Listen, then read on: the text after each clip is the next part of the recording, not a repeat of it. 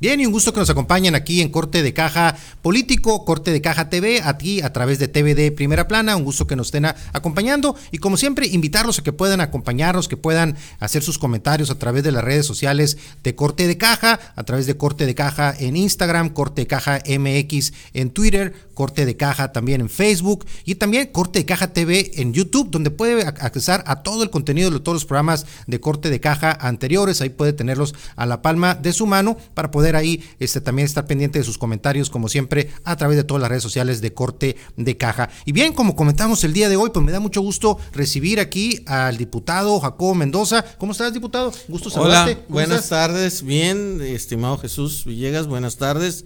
Muchas gracias por la invitación, saludos a tu auditorio y efectivamente vaya que sí es un corte de caja porque pues estamos en momentos en los que nos toca eh, técnicamente concluir ya el primer año e iniciar el segundo año eh, de legislativo, de gobierno en, el estado de Sonora.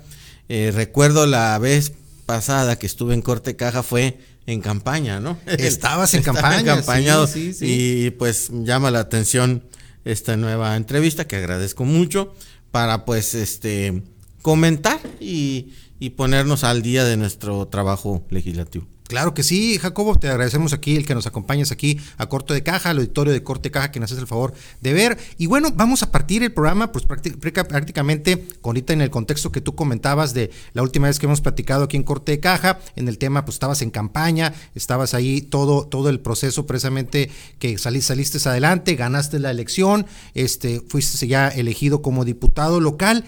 ¿Cómo, ¿Cómo has trabajado este año? ¿Cómo has encontrado en campaña? Obviamente hiciste un diagnóstico de tu distrito, este, visitaste ahí, me tocó ya este, acompañarte en algunos algunos otros eventos ahí, este, para tener, tener ahí pues el de, de viva voz, ¿no? Cómo estaba este, caminando las diferentes campañas políticas. ¿Cómo, cómo has sentido esa parte de, lo que es el contacto con, con tus ciudadanos, con lo que son tus, tus este, los ciudadanos de tu distrito, ya en un año de trabajo? Bueno, mira, ha sido un año muy intenso. Eh, yo hace unos días presenté mi primer informe de actividades legislativas.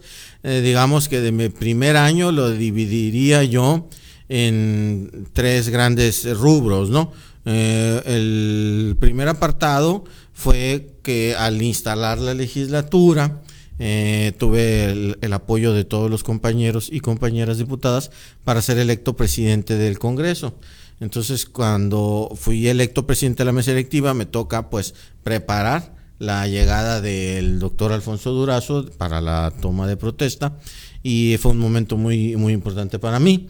Eh, un honor pues este presidir el Congreso y tomar la protesta del doctor Durazo y a partir de ahí empezar a vivir todos los aspectos de necesarios para la transformación.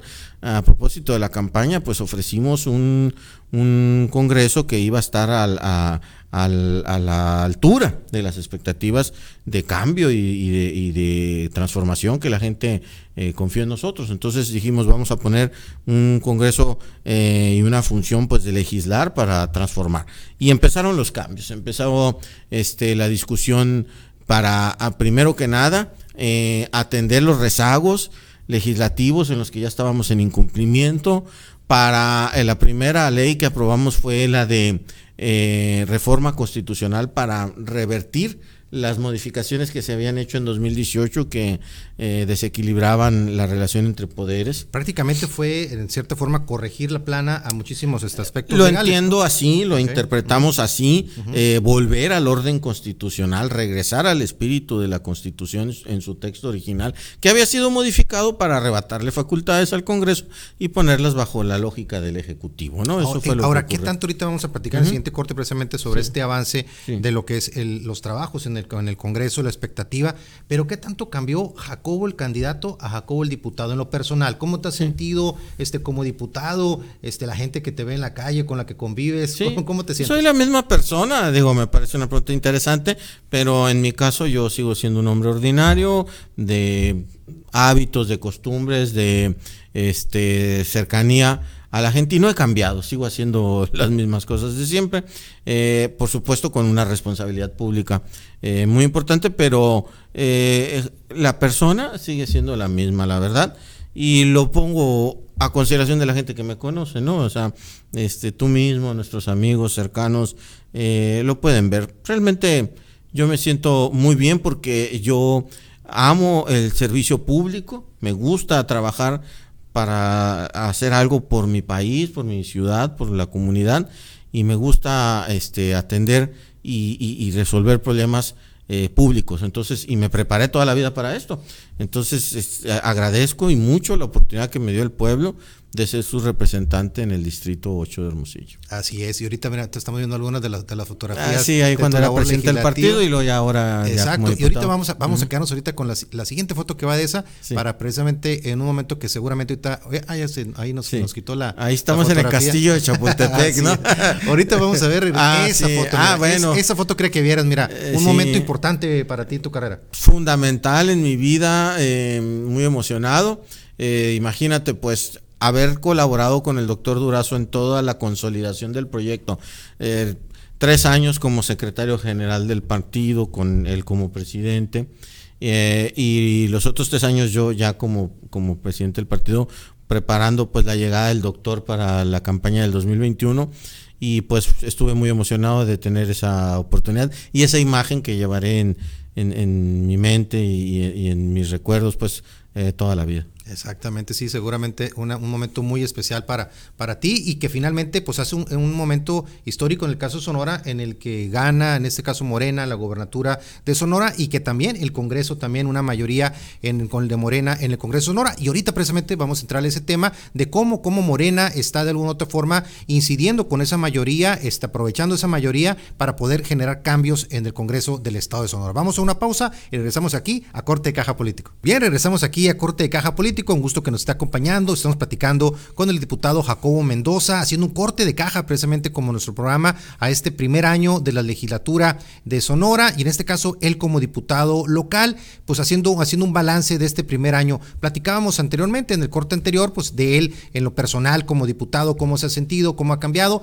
La gente, antes de entrar ya al tema del Congreso, este, la gente en campaña hacía demandas, te hacía este, planteamientos, cuestionamientos ahí de necesidades. Un año después han cambiado, siguen siendo las mismas. En el caso de la gente, ¿qué, ¿cómo has visto el cambio de las prioridades en cuanto a lo, a lo que la comunidad te, te, expresa a ti? Sí, claro, no, la gente está muy consciente, la gente está muy preparada, muy informada, eh, la gente sigue eh, presentando sus demandas sus reclamos, su este eh, derecho que tiene como ciudadano de ser atendido. Yo hago un enorme esfuerzo todos los días por eh, revisar y atender este, la agenda del distrito. Eh, dejé permanentemente mi casa de atención ciudadana abierta para la gente. Está ahí en el Boulevard Solidaridad 562 en la colonia Mártires de Cananea. Yo ofrecí pues eh, tener una oficina ahí permanente y en ese lugar también hacemos eh, jornadas eh, comunitarias, hacemos conferencias de salud, de educación, presentaciones de libro.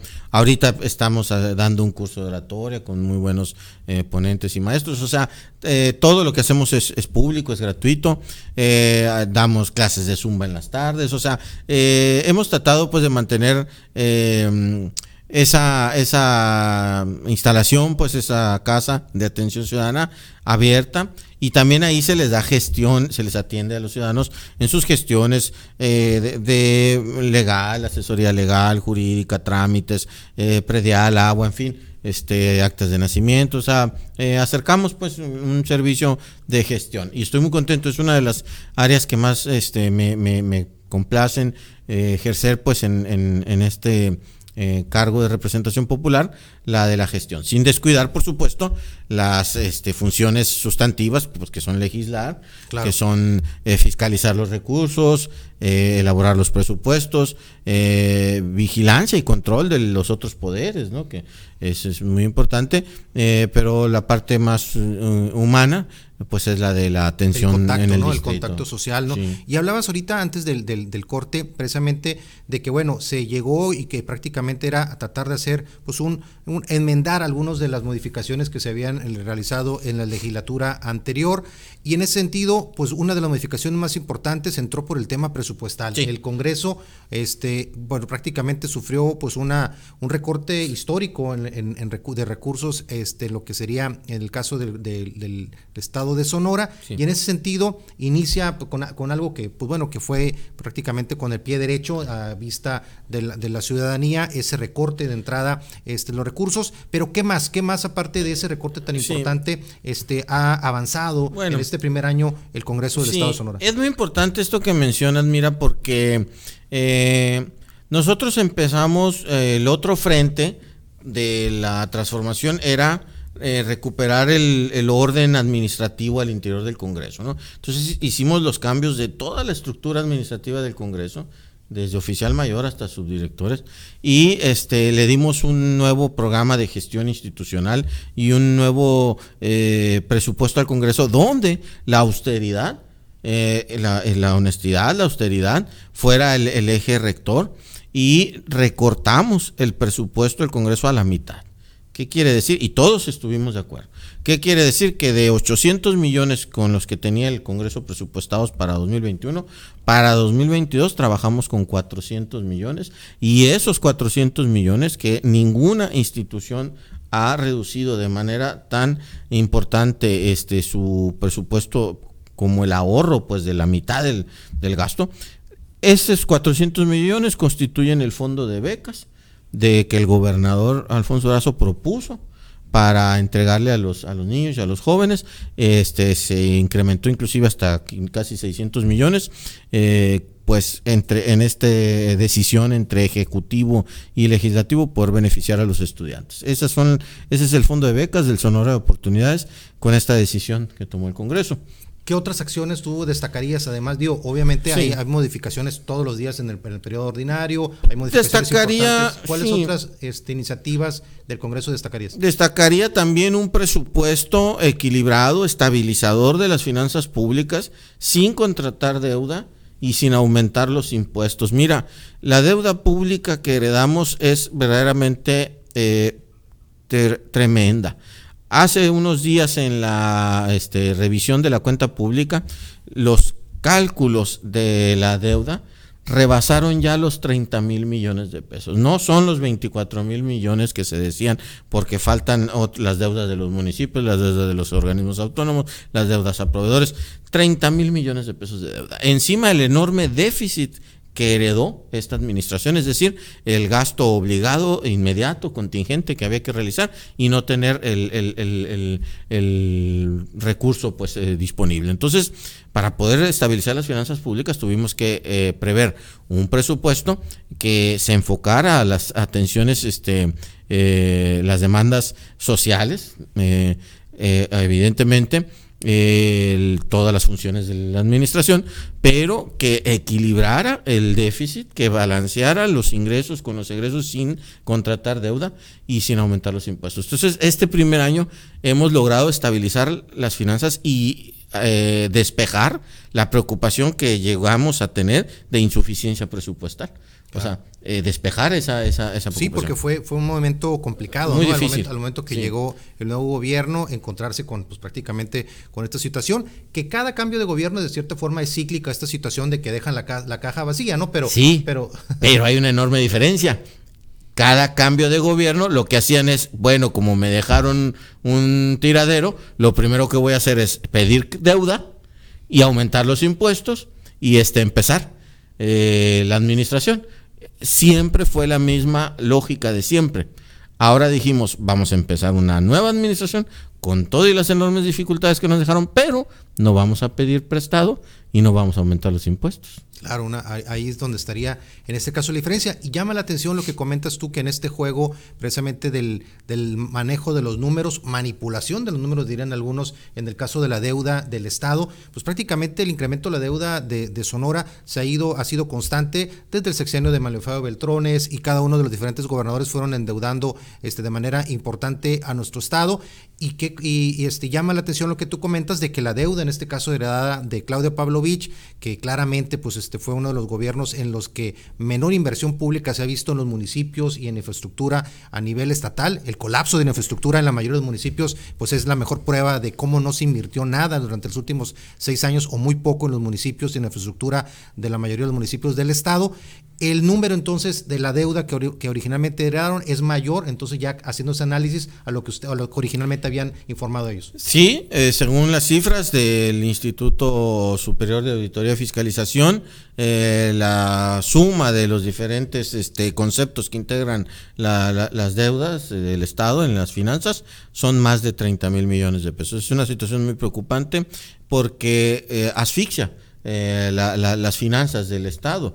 Eh, sin embargo, estamos pues saliendo adelante. Eh, los principios de la cuarta transformación de gobernar con honestidad, con austeridad y reorientando el recurso a las necesidades básicas de la población nos permitieron enfrentar el primer año con esas enormes dificultades y no solo eso, sino generar grandes proyectos de inversión en infraestructura con el apoyo del gobierno federal, porque eso es muy importante. No se detuvo la marcha del Estado, hemos recuperado ya indicadores de competitividad que llegamos a perder durante años y están ya este, echándose a andar los proyectos de inversión.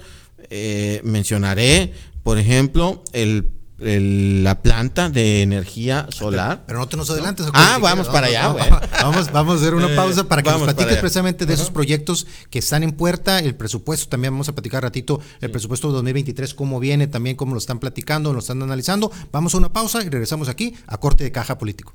Bien, regresamos aquí a Corte de Caja Político, un gusto que nos estén acompañando. Estamos analizando este primer año del Congreso Estatal, el primer, del primer, el primer aniversario prácticamente de una nueva composición en el Congreso del Estado de Sonora, del gobierno estatal también. Pero bueno, eso está alineado, Jacobo, y este, continuando con este análisis, este corte de caja que estamos haciendo, también con un contexto nacional en el que está pues gobernando, en este caso, Manuel López Obrador, de tu partido, de Morena, este, que, que bueno, que está ya avanzando en su gobierno también ya sexenal, ya hay un avance también este, importante en su gobierno y que está de una u otra forma también pues con un puente importante de sinergia en este caso con el gobernador Alfonso Durazo, lo cual evidentemente este, se busca que se traduzca en beneficios para el estado de Sonora, pero en el contexto nacional, ¿cómo ves tú en, este momento en lo que es el avance del gobierno de Andrés Manuel López Obrador en el contexto global? ¿Cómo, ¿Cómo ves de este avance a estos cuatro años prácticamente ya del gobierno federal de la, de la llamada 4T? ¿Cómo bueno, sin duda eh, la fortaleza del presidente presidente López Obrador,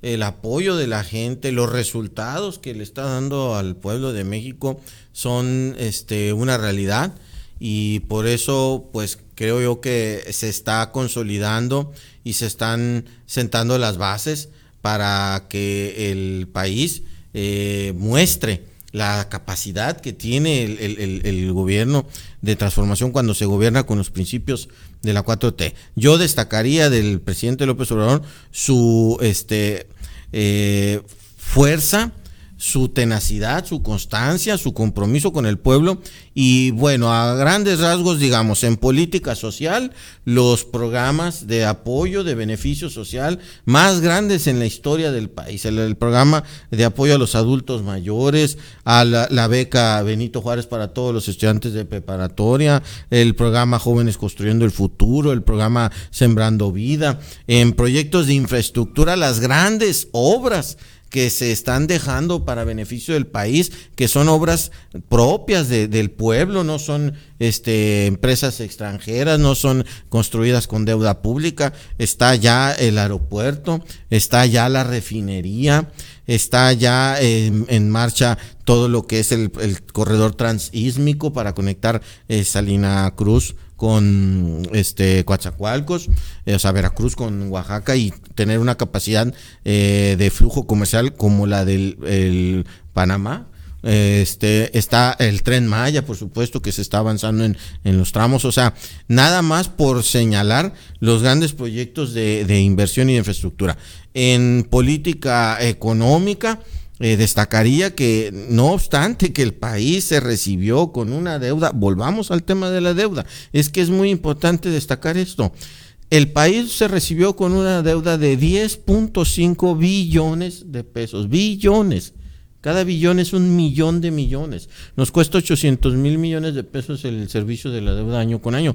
Y hemos logrado estabilizar las finanzas veniendo de un proceso de pandemia que sacudió al mundo, que desequilibró economías consolidadas como la de Estados Unidos, la de Alemania, la de Francia, la de España. O sea, hemos resistido este, las enormes dificultades de la pandemia. Hemos logrado salir adelante eh, sin eh, adquirir eh, eh, deuda sin aumentar los impuestos. bueno, la Secretaría de Hacienda este, hablaba hace unos días precisamente que sí ha habido un incremento en la deuda, el propio secretario de Hacienda hablaba de un incremento en deuda. Este, claramente pues la parte positiva bajo tu óptica pues este la, este queda queda claro pues de, la parte cuál sería para ti este en el tema además del tema de deuda que se ha señalado que si bien el país eh, este exactamente no se endeudó en un periodo tan este no se no se deudó demasiado este como se esperaba después del tema de la pandemia pero sí de alguna otra forma este el tema de las partes o las asignaturas pendientes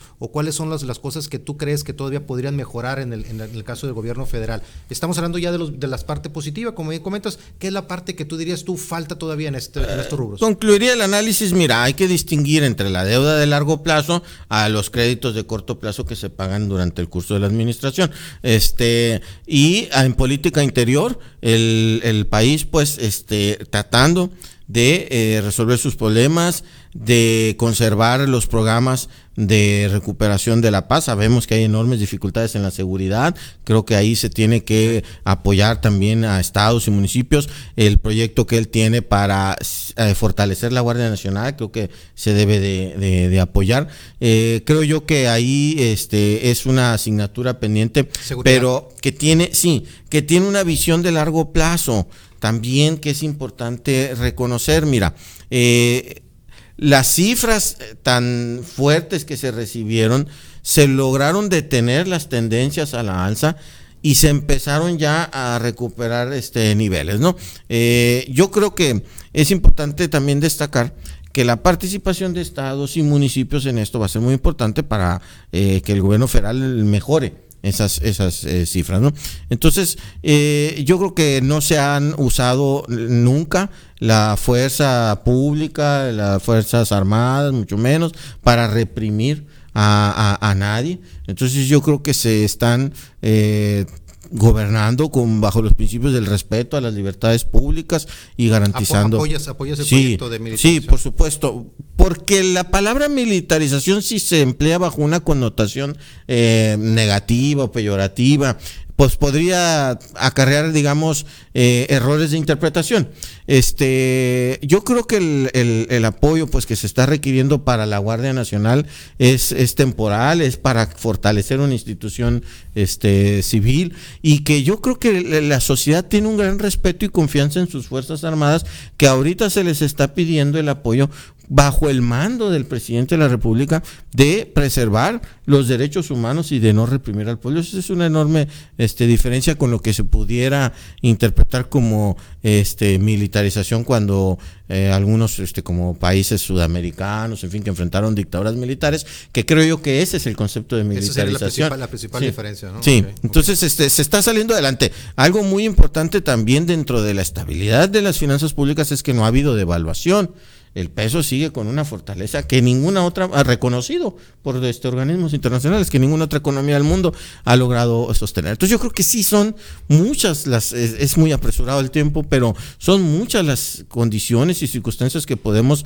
eh, valorar positivamente y que también ese apoyo del gobierno federal se ha hecho patente en Sonora y que están los proyectos que está este, apoyando el gobierno federal. Exactamente, que ese es el tema te que quería ahí comentar. Exacto, que es el tema que vamos, es que es ahorita regresando el corte, qué es lo que viene con esos proyectos, cómo viene el presupuesto 2023 que ya están analizando seguramente en las diferentes comisiones en el Congreso del Estado de Sonora. Si les parece, vamos a analizar este tema. Regresando a esta pausa, estamos en corte de caja político. Bien, regresamos aquí a corte de caja político. Está bueno aquí en la plática tras bambalinas aquí con el diputado Jacobo Mendoza.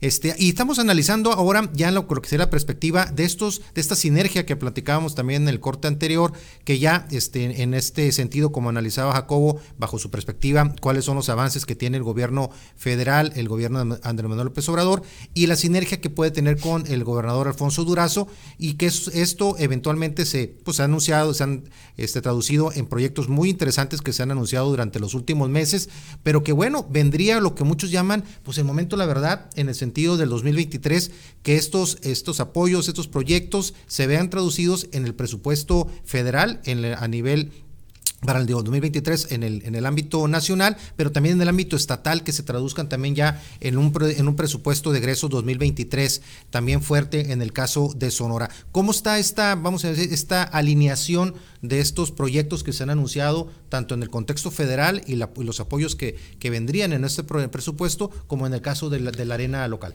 Yo creo que la, la, presencia, el apoyo del gobierno federal en Sonora es muy importante al inicio de esta administración porque definitivamente se muestra el, cariño, el apoyo del presidente a nuestro estado. Están en marcha ya los proyectos, por ejemplo, de recuperación y modernización de todos los cruces fronterizos del estado. Desde San Luis Colorado, este, Sonoita, eh, Nogales, eh, Naco, Agua Prieta. ¿Para qué? Para impulsar una nueva eh, etapa de intercambio comercial con las bondades del nuevo tratado comercial y con las ventajas pues de la tecnología. Eso es muy importante. No hemos modernizado puntos fronterizos desde hace 40, 50 años. Lo vamos a hacer ya, se están haciendo.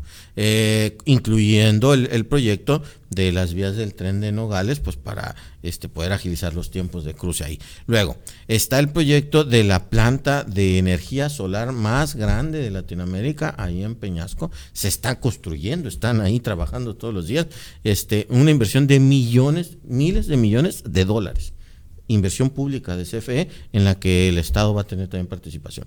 Este, está también la importancia que tiene lo de la empresa de litio MX, que le va a dejar a Sonora la capacidad de generar recursos, viendo con una visión a futuro de largo plazo, este, capitalizarnos y asociarnos con otras empresas, porque el litio está aquí en Sonora, las más grandes reservas del país de, litio están aquí en la sierra, en Bacadehuachi, vamos a poder este, explotarlo, pero obteniendo los beneficios este, como Estado.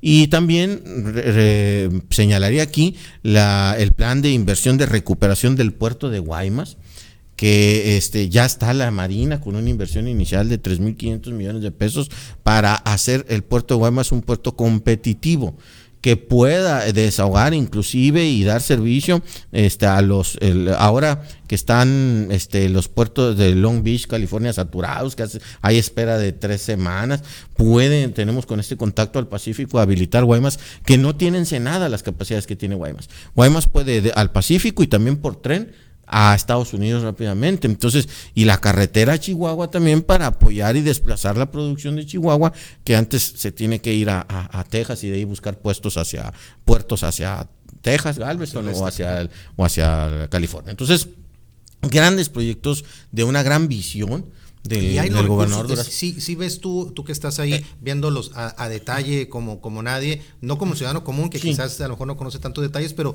tú tienes ahí el, el, detalle por Están ya aprobados, están ya aprobados, están autorizados, se están ejerciendo, están ya los, los este, frentes de obra, ya, o sea, ahí están ya haciéndose. Y si a eso le agregamos la parte social del gobierno federal, y ahora agrégale los planes de justicia para el pueblo yaqui, el pueblo mayo, el pueblo seri, este, el plan de justicia para el pueblo cananea, con una enorme este, relevancia eh, en lo en, lo de infraestructura, en lo de educación, eh, ya están con la, universidad que se va a construir ahí en, para el pueblo yaqui, o sea, de una gran relevancia. Entonces, sí hay una eh, diferencia, pues, enorme entre el Sonora recibido hace un año y los resultados que ahora se pueden informar al pueblo. ¿Y cómo viene el presupuesto 2023 en el caso del Congreso del Estado de Sonora?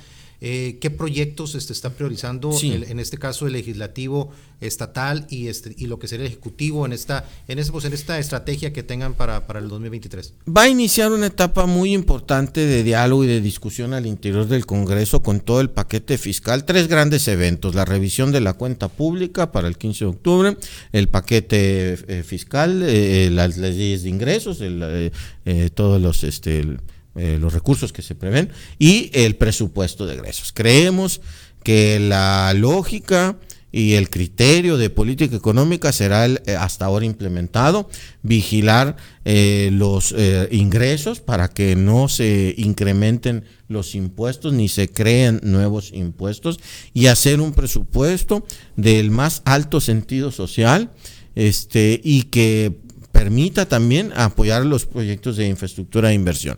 Eh, posiblemente eh, haya que revisar la solicitud de los municipios que piden créditos de corto plazo, que pagan durante el año. Eh, incluso también el gobierno del estado puede entrar en esa posibilidad, pero estamos claros en que no estamos heredando deuda de largo plazo. O sea, es muy diferente. Por ejemplo, te platico, el actual gobierno, cuando entró, buscó la manera de financiar este su gasto con las anticipo a participaciones federales del gobierno federal y resulta que ya las habían pedido y no las reportaron pues a esta administración, se lo, se lo gastaron pues, ¿no? Entonces todo eso le implicó un compromiso de más de 400 millones de pesos a la actual administración que ya pagó. Entonces ya tenemos liberada esa carga este, fiscal. Para dar revolvencia. Para poder pedirle al gobierno federal, llámese banobras, llámese diferentes instrumentos, ¿no? Entonces yo creo que vamos a seguir por la ruta de la estabilidad de las finanzas públicas y de la recuperación. Excelente, Jacobo. Pues mira, importante este, esta parte de que se esté ya analizando precisamente con esta vocación de darle precisamente el tema de austeridad, como, como anteriormente en el presupuesto vigente, y ya también de, tener esa, ese desahogo para poder hacer proyectos nuevos, sobre todo la, la demanda que hay en muchísimos municipios del tema de infraestructura, ¿no? El tema, lo, todos los días lo, viven los sonorenses con el tema del mal estado de todas las vialidades, con el tema del colapso de, de lo que sería drenaje en, en municipios, en muchos municipios, pero en el caso específico de Guaymas, pues es algo, algo muy, muy lamentable. En la parte turística también en San Carlos y tantas otras necesidades que realmente ahí donde vemos hasta dónde van a poder alcanzar el presupuesto, alcanzaría el presupuesto y por eso importante el de que más adelante ya que tengan un poquito más de avance de esto, que este, poderte invitar para, que, para poder analizar aquí, pues en cada una de las vertientes donde pues tanta gente tiene necesidades, ¿no? Sí, eh, va a ser muy importante mantener el diálogo, el análisis de los asuntos públicos. Eh, esperaremos la propuesta del Ejecutivo de ley de ingresos y de presupuesto de ingresos y esperaremos también eh, a nivel federal cómo vienen este, los programas federales. Y sí, eh, vamos a procurar pues eh, destinar los recursos bajo diferentes esquemas de inversión. me gustó, por ejemplo, ahora lo que se planteó en Ciudad Obregón. A ver, 100 millones el Estado, 100 millones el municipio contratamos el crédito, arreglamos las calles y lo pagamos en el siguiente año. Entonces, este, creo yo que tenemos que buscar esas alternativas también, ¿no? Sí, ese tipo de mecanismos en los que los está, en los municipios, ¿no? También tomen, tomen este, es la, la batuta también en esos problemas, porque finalmente Teóricamente, esos son asuntos que debería atender los municipios. Y en ese sentido, por eso el poder tener esa sinergia con el gobierno estatal, también quizás con apoyos federales, SEDATU, algunas otras instancias federales que pudieran apoyar proyectos de ese tipo. Y, que también acá, perdón, eh, también en Hermosillo este, se está apoyando fuertemente. Acabo de estar en la eh, inauguración de la obra de recuperación del Boulevard García Morales desde el Quiroga hasta el aeropuerto. Entonces, este, ayer fue también el anuncio de la recuperación del Parque La Sauceda, eh, que durante años quedó eh, eh, abandonado. Entonces, yo creo que también esa misma corresponsabilidad pues que el gobierno federal ha mostrado con el estado, también el estado a su vez con los municipios y por supuesto como diputado electo en Hermosillo estaré atento a cuidar pues que lleguen esas inversiones también a, la ciudad, al Ayuntamiento de Hermosillo. Claro. Por último, ¿cómo apagaste velitas? 11 años de Morena aquí en, Sonora, que fue un evento ahí ese también que no que no dejaron, este, en este caso los morenistas, de celebrar. ¿Cuál es tu balance haciendo tu corte de caja? 11 años, una parte de ellos que estuviste al frente aquí. En sí, sí, fíjate, pues imagínate, como fundador de Morena, como expresidente de Morena, eh, como dos veces consejero estatal, consejero nacional, eh, pues tengo un, gran cariño e identidad por este proyecto de transformación. ¿no? Morena es el instrumento de lucha del pueblo, es el, llamado a hombres y mujeres libres a luchar por la transformación. ¿Es el eh, partido vencer en el 2024?